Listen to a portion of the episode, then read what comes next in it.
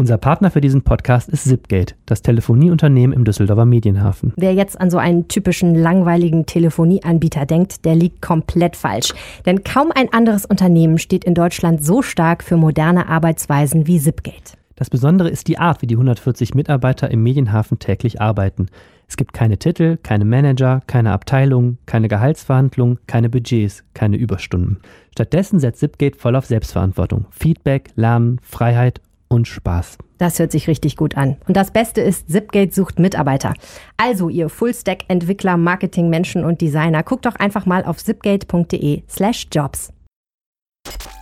Diese Woche im Rheinpegel. Die größte Kirmes am Rhein hat angefangen und wir gehen unter die Schausteller mit Sack und Pack, Laptop und Wohnmobil, Liegestuhl und Kaffeemaschine ziehen wir auf die Rheinkirmes. Und während am Rheinufer gefeiert wird, schwimmen im Rhein Sachen, die da gar nicht hingehören.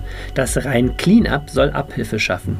Was dahinter steckt, hört ihr gleich bei uns. Und auch abseits des Rheins geht das Leben weiter. Da wäre zum Beispiel der seltsame Fall eines Streetworkers und einer Ordnungsamtsmitarbeiterin, die sich gegenseitig wegen Körperverletzung angezeigt haben, woraus dann so eine Art kleiner politischer Skandal wurde wurde.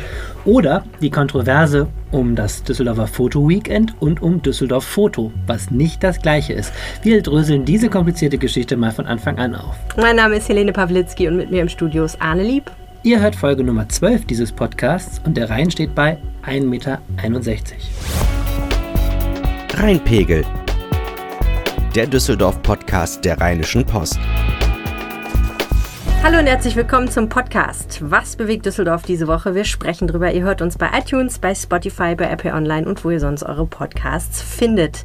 Und wir beginnen mit einem wahnsinnig tollen Tondokument. Das ist das Geräusch, das Laura Ime macht, wenn man sie in das Chaospendel auf der Rheinkirmes setzt.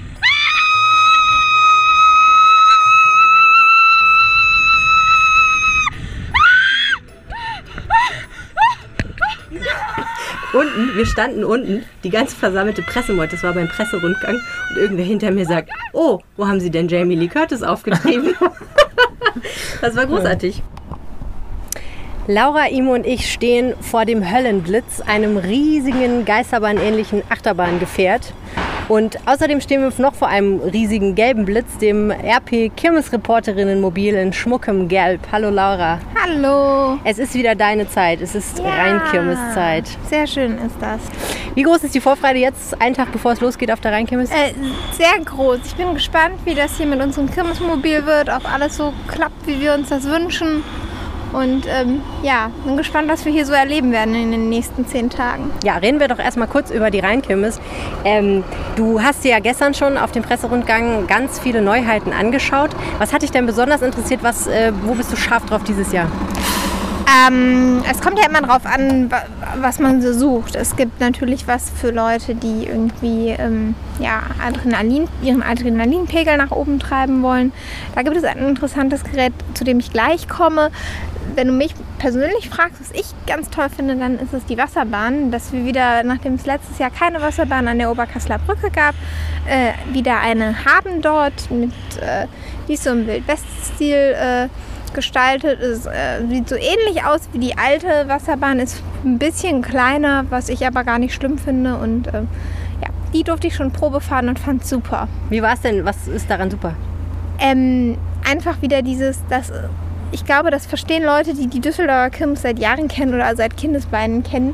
Ähm, Wasserbahn an der Brücke ist, glaube ich, wenig sagt so viel Düsseldorfer Kirmes aus als das. Es ist also so ein Nostalgiegefühl. Und ich finde halt auch einfach, dass es das eine hübsche Bahn ist. Die ist total schön gestaltet, bunt bemalt. Ähm, und auch die Fahrtabfolge gefällt mir sehr gut. Mhm. Also unbedingt ausprobieren. Dann gibt es äh, die wunderbare den, das wunderbare Chaos-Pendel, das ist das, was du gesagt hast, was für Adrenalin-Junkies ist. Genau, genau. Das feiert seine Weltpremiere hier auf der Kirmes. Äh, ich sehe es gerade. Du siehst es auch. Es steht still. Es steht still. Zum Glück sind keine Menschen drin. Noch besteht keine Gefahr.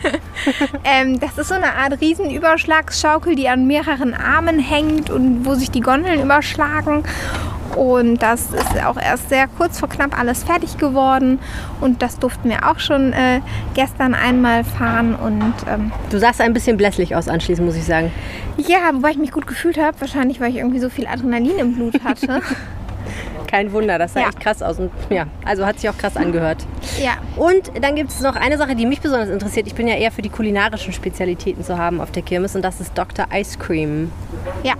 Wir waren da und haben es uns angeschaut. Dr. Ice Cream macht Ice Cream mit äh, flüssigem Stickstoff, minus 196 Grad Celsius, wird über sozusagen die Mischung, die Rohmischung für das Eis geschüttet und dann äh, wird das kalt und dampft so schön. Das sieht einfach gut aus. Ja. Ist aber auch teuer. 6,90 Euro pro Person ist die Show inklusive sozusagen. Ja, also ich bin mal gespannt, wie, äh, wie das so ankommen wird. Ich persönlich bin ja eher so der herzhafte Typ. Aber ähm, Da findet man hier ja auch ja, einiges. findet man hier auch einiges. die Verhungern- Weinbergschnecken haben wir letztes Jahr schon probiert im Ja, französischen Dorf. Die Mal schauen, toll, was die es könnten dieses wir dieses Jahr wieder essen. Finde ich auch. Wir essen einfach. Und das Alles. Schöne ist, wir beide können jeden Abend Weinbergschnecken essen, wenn wir Bock haben. Denn wir sind dieses Jahr einfach mal, haben wir gesagt, wir sind sowieso die ganze Zeit auf der Kirmes, weil wir die ganze Zeit Artikel darüber schreiben. Wir ziehen einfach mal auf die Rheinkirmes. Genau, und deswegen das Wohnmobil, vor dem wir hier gerade stehen. Ja, es ist groß, es ist gelb.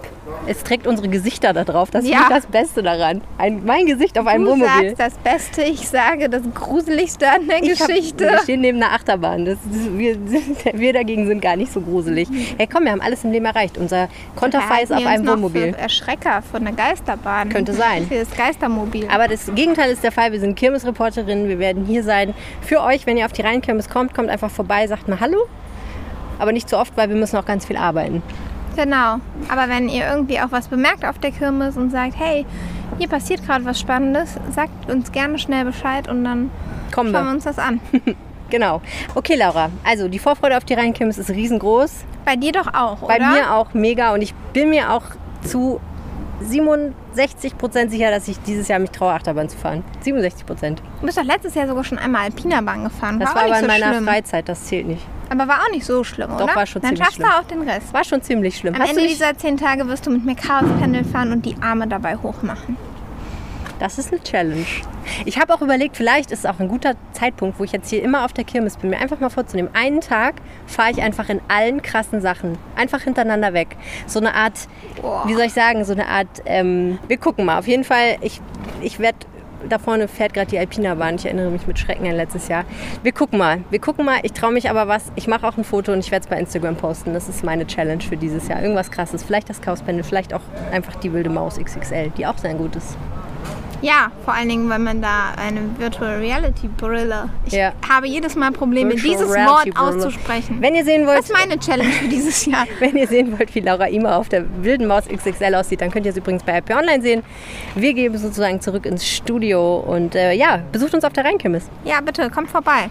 Ich würde dich gerne mal fragen, Arne, du bist ja auch, du bist ja auch, wirst ja auch in dieser Redaktion liebevoll der Kirmes-Veteran genannt, weil du schon So seit schnell- dem so Volontariat... schnell wird man Veteran. Ja, so schnell, also du machst das doch schon seit Jahren, muss man sagen. Also ich meine, du bist noch jung, aber dafür machst du schon ziemlich lange. Ja, ne? ich bin als Volontär zu dieser zweifelhaften Ehre gekommen. Ähm, damals habe ich als erstes einen Einsatz gehabt, da war ein Kind aus dem Kettenkarussell geflogen und mit äh, dem Gesicht auf den Stufen Erzähl mir bitte nicht solche Geschichten zum äh, Wagen der Wahrsagerin aufgeschlagen. Und da wurde ich als Volontär mit, der, mit dem Hinweis, äh, die Sa Wahrsagerin Medusa weiß mehr, rausgeschickt und saß dann mit besagter Medusa zu einem äh, Gespräch in ihrem Wohnwagen. Und so begann meine Liebe zur Düsseldorfer Rheinkirmes. Oh Mann.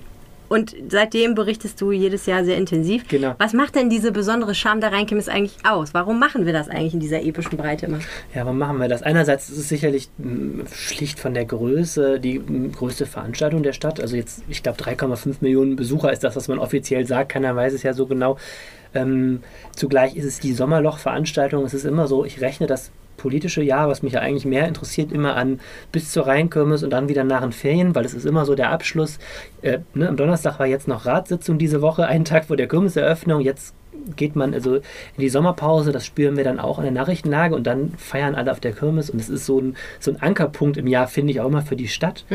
Äh, und man kommt endlich mal in Kontakt mit völlig anderen Geschichten, Menschen, ne, Boxbuden, Besitzern, äh, Achterbahnfans. Ich finde, das ist so eine, ja, so wie Zirkus, ne? so eine Welt, in die man so als bürgerlicher Mensch äh, selten Einblick kriegt. Hast du eine Lieblingsgeschichte aus circa 35 Jahren Kirmesberichterstattung? Oh mein Gott, ich habe mal irgendwann äh, das, äh, einen Stammbaum gemacht, da war ich gerade hier in der Redaktion 2013 oder sowas war das, wer mit wem verwandt ist auf der Kirmes. Wir haben auf dem, wir haben Von den Schaustellern. Ja, von den Schaustellern. Wir haben festgestellt beim Blick auf den Plan, dass du, also auch merkst du auch, wenn du rumgehst, du siehst Ja. immer wieder dieselben Namen an den Geräten und ich bin da echt rumgelaufen, habe alle gefragt und am Schluss echt so einen, so einen richtigen Stammbaum gezeichnet. Ne? Und das stellte, stellte sich heraus, so ungefähr, wer nicht denselben Nachnamen hat, ist zumindest irgendwie verheiratet und so weiter. Du traust dich echt Ähm, was. Da hätte ja auch ganz viele witzig. Sachen bei rauskommen können bei der Geschichte, oder? Ah Ja, ich habe aber viel gelernt. Da versteht man mehr dann auch über den Festplatz, wenn man versteht, wer sie alles kennt und mal verheiratet war. Wie so. sind die Schausteller so? Äh, antworten die auf Fragen bereitwillig? Ja, es ist eine Welt, in der man schwer eintauchen kann, dann so ganz ehrlich, es gibt welche, die sind so richtig hm, Unternehmertypen, gerade die größeren, die wirken so wie der Firmen, normale Firmenchef auch, nur mit, äh, wie das sie im Wohnwagen dann wohnen. Und dann gibt es viele, die so, es ist so eine ganz eigene Welt, finde ich, die ja natürlich auch immer auf diese selben Fragen, die sie mal gestellt kriegen, die eingeübten Antworten geben, aber so ganz nah, es ist so, man wird da reingeboren. Ne? Also Die meisten Menschen sind ja auch schon am Festplatz aufgewachsen, wie gesagt, heiraten sich auch Ja. äh, in, dann in andere Schaustellerfamilien oft rein und es ist komisches Leben und eigene Welt. Mhm. Aber genauso nett oder nicht nett, um es banal Ja, zu sagen, wie auch. andere Menschen auch dann auch. Ne? Ja, wir haben jetzt auch schon ein paar Bekanntschaften geschlossen, Laura und ich, und äh, ja, sind gespannt, was die Woche bringt, auf jeden Fall. So, ich habe mir gedacht, für unser nächstes Thema mache ich ein kleines Quiz mit dir. Oh, Backe. Ja, ich wüsste nichts davon, wenn ich keinen Spickzettel habe, kann ich schon mal sagen. Erste Frage. Wo befindet sich die Rheinquelle? Äh, Im Tessin ist die irgendwo, ne? Schweiz, oder? Schweiz ist richtig, Kanton Graubünden. Graubünden, ja, okay. Thomasee. Wo befindet sich die Rheinmündung? In den Niederlanden. Ja, südliche Nordsee. Ist so breit, dass man keinen kleinen Ort angeben kann. Und jetzt die schwierigste, eine Million Dollar Frage. Wie lang ist der Rhein? Was ist denn das? 1200 Kilometer. Das ist nicht schlecht. 1232,7 Kilometer. Alle lieb, nicht immer eine 5 für Geografie, gehabt. Ein großer Tag ist Ein großer gekommen. Tag ist gekommen. Ich frage dich das deshalb, weil es tatsächlich jemanden gibt, der beschlossen hat, der Rhein muss mal aufgeräumt werden und zwar von der Quelle bis zur Mündung. Okay. Und unsere Stadtteilredakteurin Nicole Kampe kennt die ganze Geschichte. Liebe Nicole Kampe, es gibt Ideen, die sind auf der einen Seite total zwingend und auf der anderen Seite total verrückt, wie zum Beispiel die Idee, den Rhein aufzuräumen von seiner Quelle bis zur Mündung. Und es gibt einen Düsseldorfer, der hat diese Idee. Genau, der äh, Ingo Lenz von Pro Düsseldorf. Ähm, vielleicht nochmal zum Hintergrund. Ähm, das ist eine ganz neutrale, unpolitische Gruppe, die es schon ganz lange gibt. Man denkt direkt an Pro NRW, ne? aber Genau. ist anders. Genau, ist anders. Und ähm, Ingo Lenz hat vor 20 Jahren schon den ersten Dreckwegtag organisiert. Eine Düsseldorfer Institution, bei der sich 10.000 Menschen immer treffen und die Stadt aufräumen. Je nach Wetter. Zuletzt hat es ja noch geschneit, da waren es ein bisschen weniger. Aber ja, meistens ähm, kommen die in den fünfstelligen Bereich. Und beim 20. Dreckwegtag hat er sich gedacht, verdammt, 20 Dreckwegtage, irgendwie müssen wir mehr machen. Und hier sieht es immer noch aus wie Sau. Richtig. Wobei Düsseldorf ja eigentlich nicht so eine furchtbar dreckige Stadt ist unterm Strich. Aber immer noch dreckig genug offenbar. Ja und nein. Also wenn wir das, glaube ich, mit, mit Ländern in Asien vergleichen, ähm, wo das Thema Müll noch gar nicht so diese Rolle spielt, weil man auch gar nicht so richtig weiß, wohin damit, ähm, weil es auch einfach gar nicht diese Müllverbrennungsanlagen gibt, wie zum Beispiel hier, Oder wo man andere Probleme hat, ne? wo man andere Probleme hat, richtig. Ähm, dann ist Düsseldorf natürlich wahnsinnig sauber. Aber wenn du das mit anderen Großstädten vergleichst, ähm, um uns herum, zum Beispiel in Paris, ähm, gehen wir mal ein bisschen weiter nach New York, da ist es wahnsinnig sauber. Echt? Ja. Sauberer als in Düsseldorf. Wesentlich sauberer. Du siehst keine Zigarettenkippe auf der Straße, du Okay. siehst ähm, keine Verpackung oder kaum Verpackung auf der Straße. Ich, da sind die irgendwie wahnsinnig rigoros hinterher. Und ähm, in, in Düsseldorf ist es eben halt so zweierlei. Ne? Die Avista tut viel, ähm, die Stadt tut viel für Stadtsauberkeit, stellt Mülleimer auf. Ähm, natürlich können sie auch irgendwann nicht mehr mehr tun.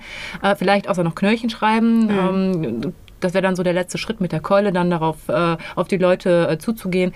Ähm, ich, ich glaube einfach, dass wir, dass wir ähm, die Leute sensibilisieren müssen für das Thema ähm, und uns einfach auch selber mal Gedanken machen müssen. Stellen wir jetzt tatsächlich noch den Müll neben den Container, wenn er eh schon überquillt, ähm, oder reißen wir uns mal am Riemen? Und ganz besonders am Herzen liegt in Düsseldorf ja immer die Sauberkeit des Rheinufers. Genau. Und jetzt also die Idee, den Rhein aufzuräumen. Wie soll das gehen? Genau, das, ähm, die, also die Idee, die entstand eben tatsächlich nach diesem Dreckwegtag. Ähm, da hat äh, ein Belgier mitgemacht, äh, der Thomas de Grote, der inzwischen jetzt auch Pro Projektleiter von Rhine Cleanup, so heißt das ganze Projekt, ist.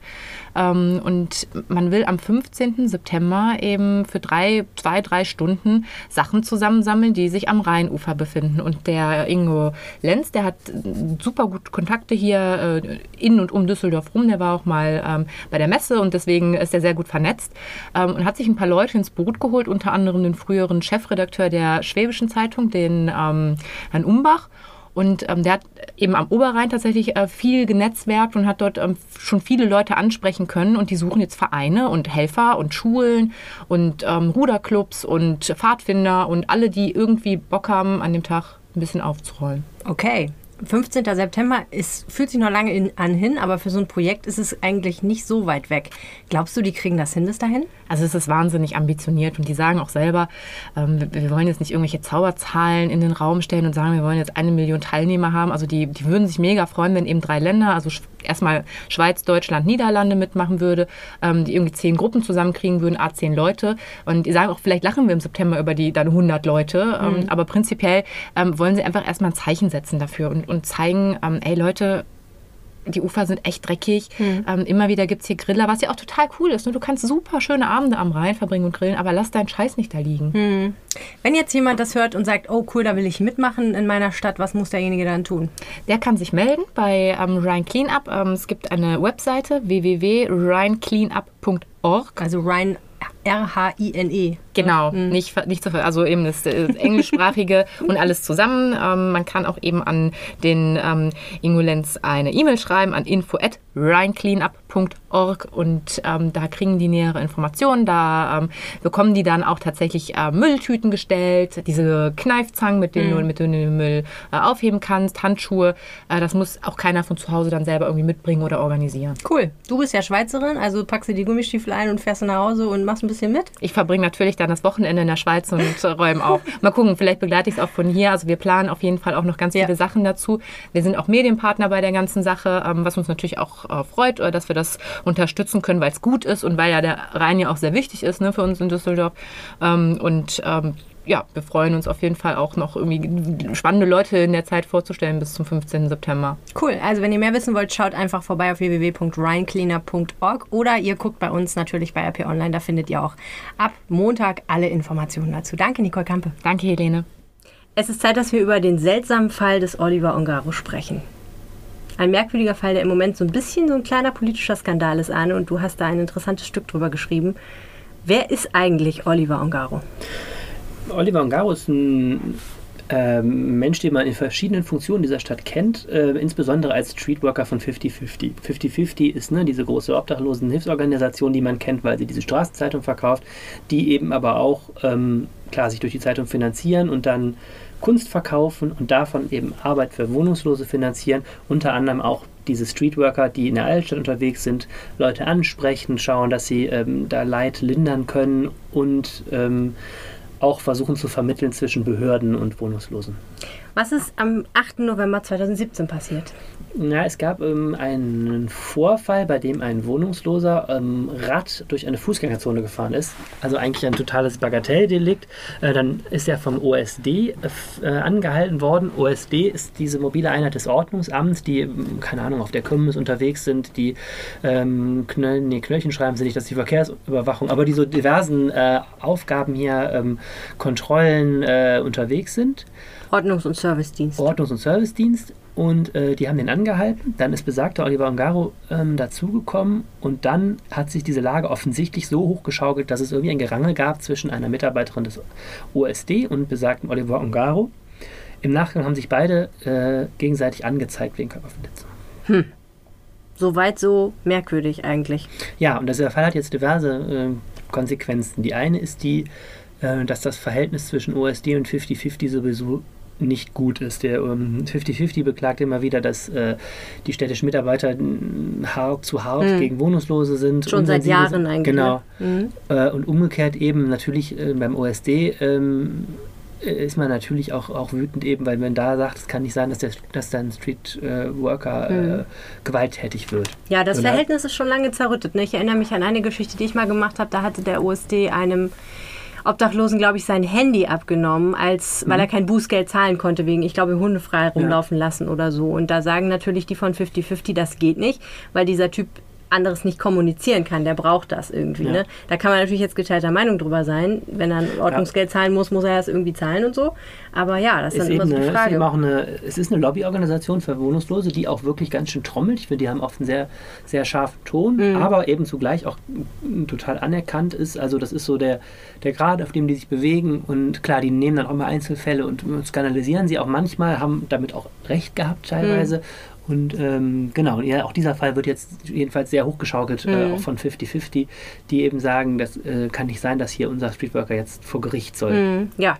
Wenn eine Ordnungsdienstmitarbeiterin eine Anzeige gegen jemanden wegen Körperverletzung anstrengt, dann passiert, dann werden da ganz viele Hebel in Bewegung gesetzt. Es ist so, dass es sich um eine, eine, einen Übergriff handelt. Äh, Man muss jetzt sagen, immer mutmaßlich, ne? die Verhandlung war noch nicht, also das muss man Mhm. deutlich sagen, die Schuldfrage ist noch nicht gerichtlich geklärt.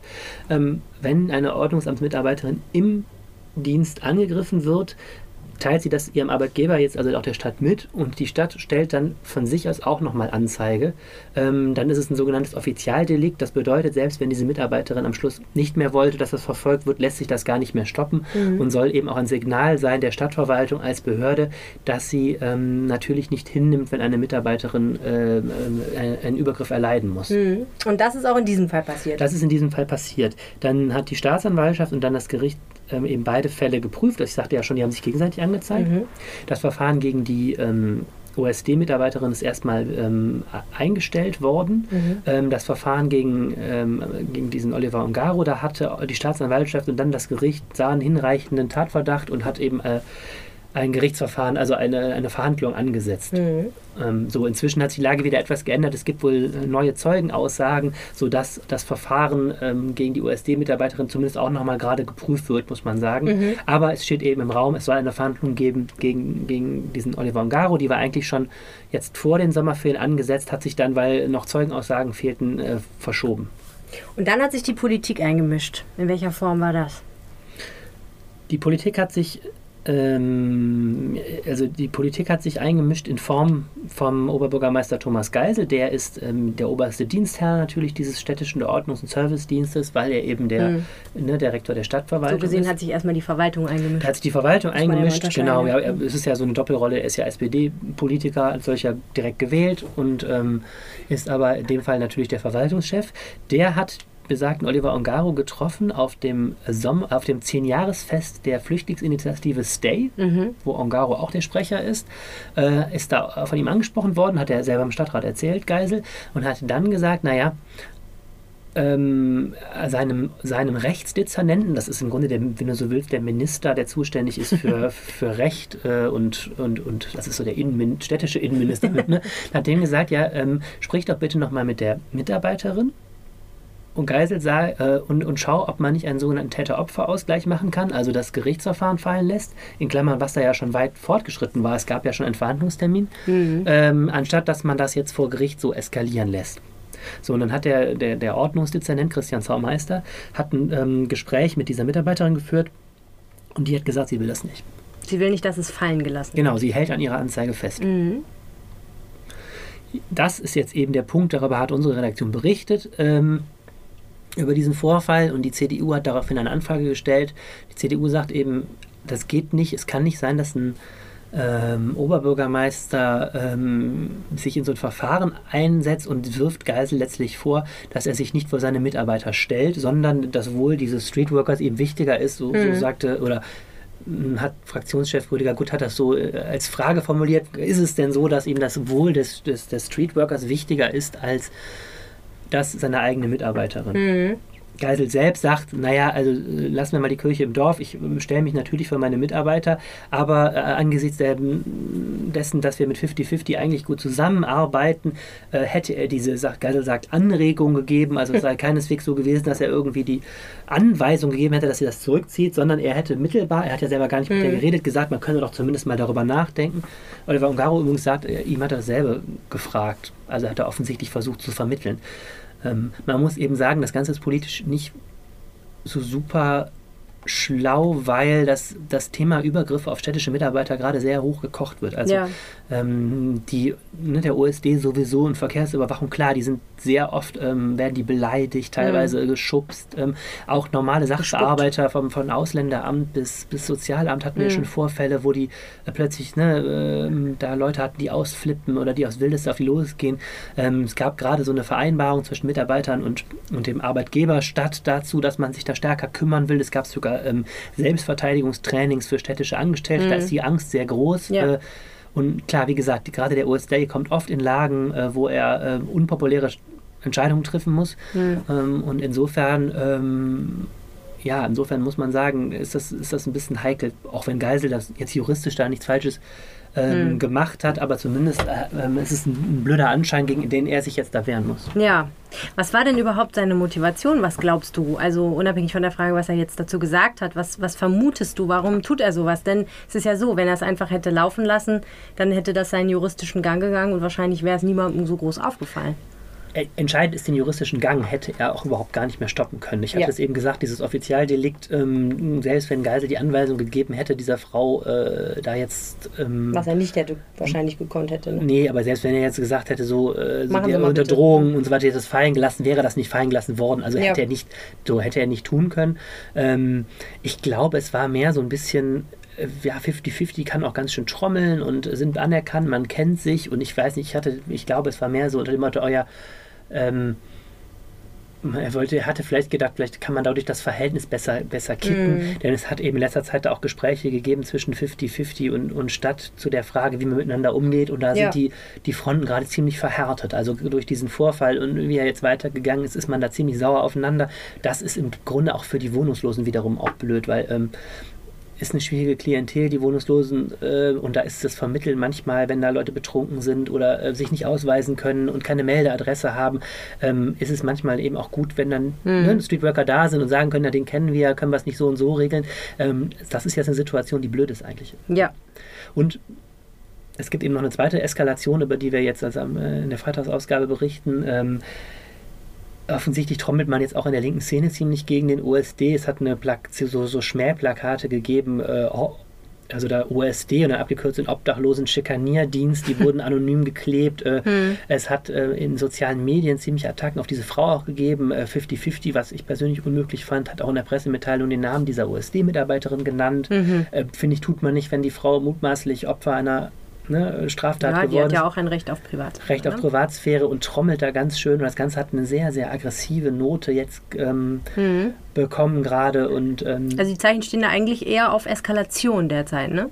Absolut. Also das ist eben so, wie gesagt, gerichtlich wird das einerseits jetzt geklärt. Das ist so die eine Ebene. Das ist jetzt Ja. Sache der Staatsanwaltschaft, der, der Verteidigung und äh, ähm, des Amtsgerichts. Und äh, das andere ist die politische Komponente. Da geht es jetzt auch darum, dass man einen Weg findet, miteinander umzugehen und da vielleicht auch mal rhetorisch wieder abzurüsten. Ich frage jetzt nochmal andersrum, was will denn eigentlich 50-50 mit dieser ganzen, Ge also die stecken ja, wir wissen ja nicht, wer hinter der Plakataktion steckt und so etc. Aber wenn das jetzt so eskaliert, auch von Seiten der Linken, der, sagen wir mal der 50-50-Sympathisanten, was wollen die denn erreichen? Weil ähm, äh, der Ordnungsdienst wird ja nicht verschwinden. Ähm, wollen die das Image äh, der OSD-Mitarbeiter beschädigen? Was, was ist der Plan irgendwie? Kannst du dir da was vorstellen? Ja, zwei Dinge. Das eine ist, die wollen natürlich Solidarität erstmal erreichen mit ihrem Streetworker. Wie gesagt, der stellt das so rum dar, dass er gar nicht der Täter, sondern das Opfer war, dieser, äh, dieser Frau. Also es geht eben Ähm, wirklich um die öffentliche Wirkung. Dann Die öffentliche Wirkung und das andere ist eben auch den Druck. ähm, 50-50 sagt eben, äh, der OSD benimmt sich teilweise unmöglich, schikaniert hier ähm, ähm, auch bewusst äh, unsere Streetworker, weil er die kennt und, ähm, und schikaniert Wohnungslose und sagt jetzt, das, das ist ein Thema, da muss darüber geredet werden, dafür wollen wir Öffentlichkeit herstellen. Das ist ja so ein, eben so ein Auftrag von 50-50. Ja.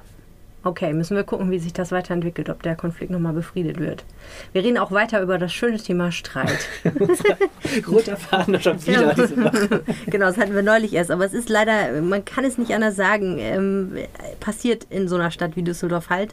Da schlagen die Emotionen immer mal wieder hoch, auch dann, wenn es um das schöne Thema Fotografie geht. Es gibt ja viele bekannte Fotografen, die aus Düsseldorf stammen und da wäre es eigentlich schon auch eine gute Idee, so stünde Düsseldorf wohl an ein schönes Fotografie, Kunst, Wettbewerb, äh, Festival, Entschuldigung, ein schönes Fotokunstfestival aus, ein schönes Fotokunstfestival auch ein schönes Fotokunstfestival auszurichten. Aber leider gibt es um dieses Thema immer wieder Theater und du sitzt als Berichterstatter und als Zuschauer dieses Theaters immer voll in der ersten Reihe und guckst dir das an.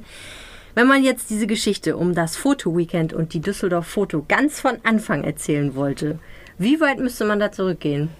Ins Jahr 2012. Circa. Circa. Das muss so dieser Zeit gewesen um sein. 2012 herum. Als Pontius Pilatus Statthalter. Nee, ähm, Was passierte da? da? Es gab da eine schöne Idee von dem damaligen Direktor des NRW-Forums, Werner Lippert. Nicht Wolfgang Lippert, das ist Nee, ist richtig, ich hab's ja Genau. auch. Werner Lippert, der ähm, damals schon den Schwerpunkt Fotografie hatte und zusammen mit Galeristen die Idee eben hatte, einmal im Jahr an einem Februarwochenende ein Foto-Weekend auszurichten. Äh, ziemlich frei organisierte Veranstaltung, wo städtische Institute und private Träger und Galeristen zusammenkommen. Äh, es gibt ein Programmheft, es gibt ziemlich lose, jeder darf mitmachen, es gibt kein Leitthema oder so Mhm. um mal zu zeigen, was diese Stadt fotografisch zu bieten hat. Und das ist in Düsseldorf eine ganze Menge. Ne? Neben den Kultur, also neben den Museen, die wir hier haben, haben wir ja wirklich eine ziemlich rege Galerieszene. Und äh, die auch natürlich immer daran interessiert ist, dass Leute mal kommen zum Gucken. Es ist nicht das Wochenende, wo man super viel verkauft, aber es ist ein Wochenende, wo mal super viele Leute in die Galerien kommen und vielleicht auch mal angefüttert werden, äh, auch mal wiederzukommen, dann mit, äh, mit äh, ja, mit einem, ich sag mal, einem konkreten Kaufvorhaben Ja. oder so.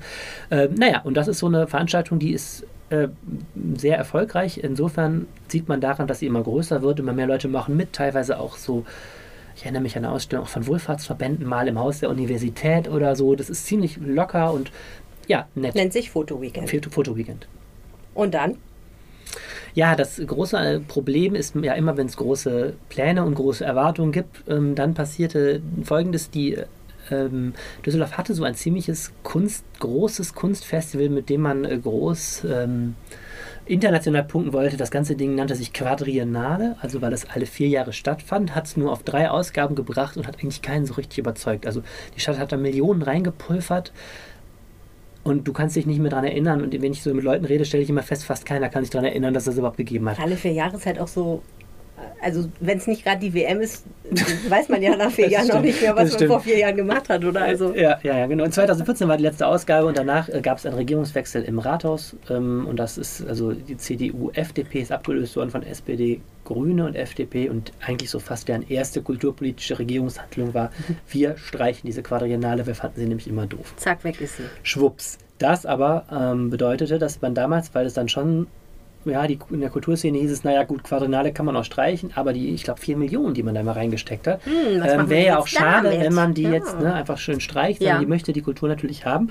Und damals hieß es ja, wir machen ein super Nachfolgefestival und jetzt so dann Jahre später schälte sich heraus, ein großes Fotofestival könnte Hm. es doch sein.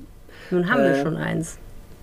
Genau, also ja, größer. Also da war es, das ist so diese, typische Düsseldorfer Art, dann wurde auch in die Sterne, in, zu den Sternen gegriffen und es ging direkt um die Biennale in Venedig und keine Ahnung. Also Das so, finde ich eigentlich das wirklich Schönste an dieser ganzen Geschichte. Es ist ein wahnsinnig provinzieller Streit auf so eine Weise. Zwischen einzelnen Leuten, Ja. die sich kennen, alle kennen, irgendwie alle so auch mehr oder weniger verwandt und verschwägert sind, hat man das Gefühl, jetzt auch geschäftlich vor allen Dingen. Gleichzeitig aber äh, es steht dahinter so dieser dringende Wunsch, in die epischen Zentren der Kunst aufzusteigen. Venedig, Paris, New York, London. ja, so ist genau. Und es war so diese Mischung aus, äh, es war so eine ja, unangenehme Mischung aus noch kein richtiges Konzept, wenig Geld und großen, großen Erwartungen. Das kenn ich irgendwoher. und dann wurde eben der, der neue Leiter des NRW-Forums, Alan Bieber, äh, Ja. äh, beauftragt, ein Konzept für ein Fotofestival zu machen. Erstmal eine Woche, auch sollte klein anfangen und sich steigern, Düsseldorf Foto. Und die Idee war dann eben, das wurde nie so äh, als Zwang ausgesprochen, aber schon, äh, dass man all, gemeinsam was daraus macht. Also zwei Fotofestivals, also Foto Weekend und Foto Festival, versteht ja nur wirklich kein Mensch. Ja. Äh, da war die Idee, dass man diese Galeristen dann mitnimmt. Ja, und dann hat im Sommer 2017 hat äh, es eben dann gab es dann eben so, ähm, weil das nicht so richtig geklärt wurde, lief es dann auf irgendwie ein Eklat hinaus, weil dann die Frage war, wer nimmt das Ganze jetzt in die Hand? Ähm, Blöderweise hatte ja damals eine Galeristin namens Genau. Clara Maria Seels das Ganze schon immer schön weitergeführt. Die hatte eben das dieses Fotoweekend, nachdem Herr Lippert ähm, ähm, weg gewesen war von seinem Posten, also der Ja. genau, äh, hat, hat den Posten abgegeben, weil er viele Jahre gemacht hatte, hat es Frau Seels organisiert und dann war eben die Frage, bei wem liegt denn jetzt die Leitung? Und Ja. dann hat ähm, Oberbürgermeister Bürgermeister Geisel eben äh, per Handschlag, ähm, kann man sagen, durchge äh, Handstreich durchgesetzt, dann, dass eben diese Leitung zu einem Biber fließt. Das war eben auch Wille eigentlich der Politik, dass das Mhm. wieder in einem städtischen Haus angedockt wird, ist auch neutraler, als wenn eine private Galeristin das macht. So, das aber eben wollten dann Teile der Galerienschaft, Galeristenschaft nicht äh, mitmachen. Es Mhm. gab viel Ärger, es gab ein Klärungsgespräch im NRW-Forum, wo man in so einem Stuhlkreis saß. Da saß ich, also in zweiter Reihe auch mit, habe mir das angeschaut. Da hat man sich dann gegenseitig ziemlich viel an den Kopf geworfen. Oh und am Ende war klar, das Ganze ist nicht mehr zu kippen.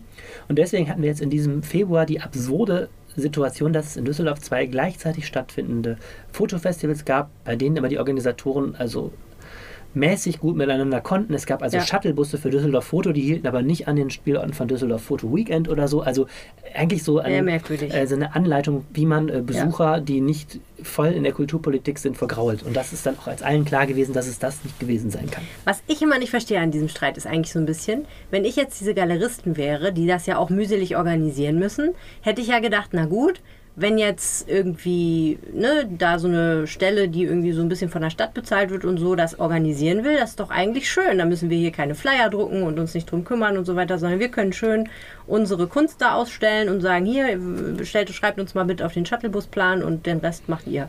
Das ist aber nicht der Fall offensichtlich. Offensichtlich nicht. Nee. Die Galeristen finden es doof. ja, es, es hat damit zu tun, dass, dass Alain Bieber auch noch nicht so super lange der Chef in dem NRW-Forum ist. Der ist jetzt auch kein, kein, keiner, der so ein Standing hat, dass alle sofort niederknien, wenn der was macht. Der hat sich ein Konzept überlegt. Eine, zum Beispiel wollte er stärker auf Exzellenz da auch setzen. Er wollte, dass die es Kuratoren gibt, dass nicht mehr alle mitmachen dürfen, sondern dass nur ausgewählte hochklassige ähm, Ausstellungen dabei sind. Beim Fotoweekend, wie gesagt, ist so ein bisschen jeder, der mitmachen möchte, darf auch mitmachen, weil es gibt jetzt eh nicht so eine nur eine Kuratierung. Ähm, und das war so ein Thema, dass dann Leute gesagt haben, wir lassen es doch jetzt nicht vorschreiben hier, was wir, was wir zu machen haben. Ähm, dann ist, wie gesagt, das ist auch von ganzen Ton, der da dann herrschte. Im Sommer wurde sich ziemlich in den Kopf geschmissen auf politischer Ebene zwischen Kulturdezernent und Oberbürgermeister. Und da war die Stimmung noch vergiftet. NRW-Kulturstaatssekretär Hans-Heinrich Grosseburgkopf hat sich auch eingemischt Das und hat- Herrn Geisel Äh, Der hat dann angemacht. der Geisel angemacht, genau. Es hat sich, also alle haben irgendwas, irgendwer hat irgendwen angemacht. Das war auch so ein Sommertheater letztes Ja. Jahr. Und dann äh, ist es auch so, diese Kulturleute dann ähm, haben natürlich auch ziemlich klare Vorstellungen. Das ist auch so, sind sehr eigenständige Denker. Jetzt mal neutral, Neutral form, neutral formuliert, auch nicht immer alle ganz einfach und Ja. ähm, auch ähm, pflegen natürlich auch alle ihre eigene Meinung und ich Ja. glaube, es war dann irgendwann, äh, hätte man da mindestens auch einen Vermittler haben müssen, mehr Hm. Zeit und so. Das ist jetzt eben die Aufgabe, die jetzt kommt. Eigentlich nach diesem Februar-Festival, glaube ich, alle, mit denen man redet, sind einhellig der Meinung, ähm, das war jetzt auch Schwachsinn. Mhm. Also man sollte die Kräfte bündeln. So stark sind Düsseldorfs Kräfte jetzt auch nicht, dass man sich Ja. leisten kann, dass die Hälfte das macht, die andere Hälfte das. So, jetzt braucht man ein Konzept. Aber dieser Streit, ne? Ist das jetzt, wie viel Prozent davon war Rumgezicke und wie viel Prozent davon ging es um die Sache? Weil ich finde ja immer die Frage, ob eine Stadt tatsächlich dazu berufen ist, in der großen Liga mitzuspielen, was Düsseldorf hier ja gerne auch wieder will, entscheidet sich ja auch darin, wie weit kann man dann am Ende pragmatisch daran arbeiten, dass da was Gutes bei rauskommt und wie viel spielt da noch eine Rolle? Eitelkeiten, Neurosen, Profilneurosen, wer hat hier das Sagen, irgendwelche Machtkämpfe. Was würdest du sagen in diesem Fotostreit, wie viel Prozent war was? Ich glaube nicht, dass es irgendwas nur war, aber irgendwie, wie verteilte sich das? Kann ich so, kann ich so einfach nicht sagen. Ich glaube, dass Es ging schon noch mit um die Sache, es war nicht nur Rumgezicke. es ging irgendwie schon um die Sache, aber es ging eben darum, dass, sagen wir mal, auf der einen Seite gab es eine organisch wachsende Veranstaltung, wo alle ziemlich angetan von, zumindest von waren, kann man auch kritisieren, dass da bei dem Foto Weekend vieles besser gemacht werden könnte. Und dann gab es dieses, dieses, plötzlich gab es dieses Grundgefühl, die da oben wollen uns unsere Veranstaltung wegnehmen und das war so die die Gesprächsatmosphäre war, war, war sofort vergiftet ähm, man, man, es war sofort so ein Misstrauen was da eingekehrt ist ne? Ja, ja.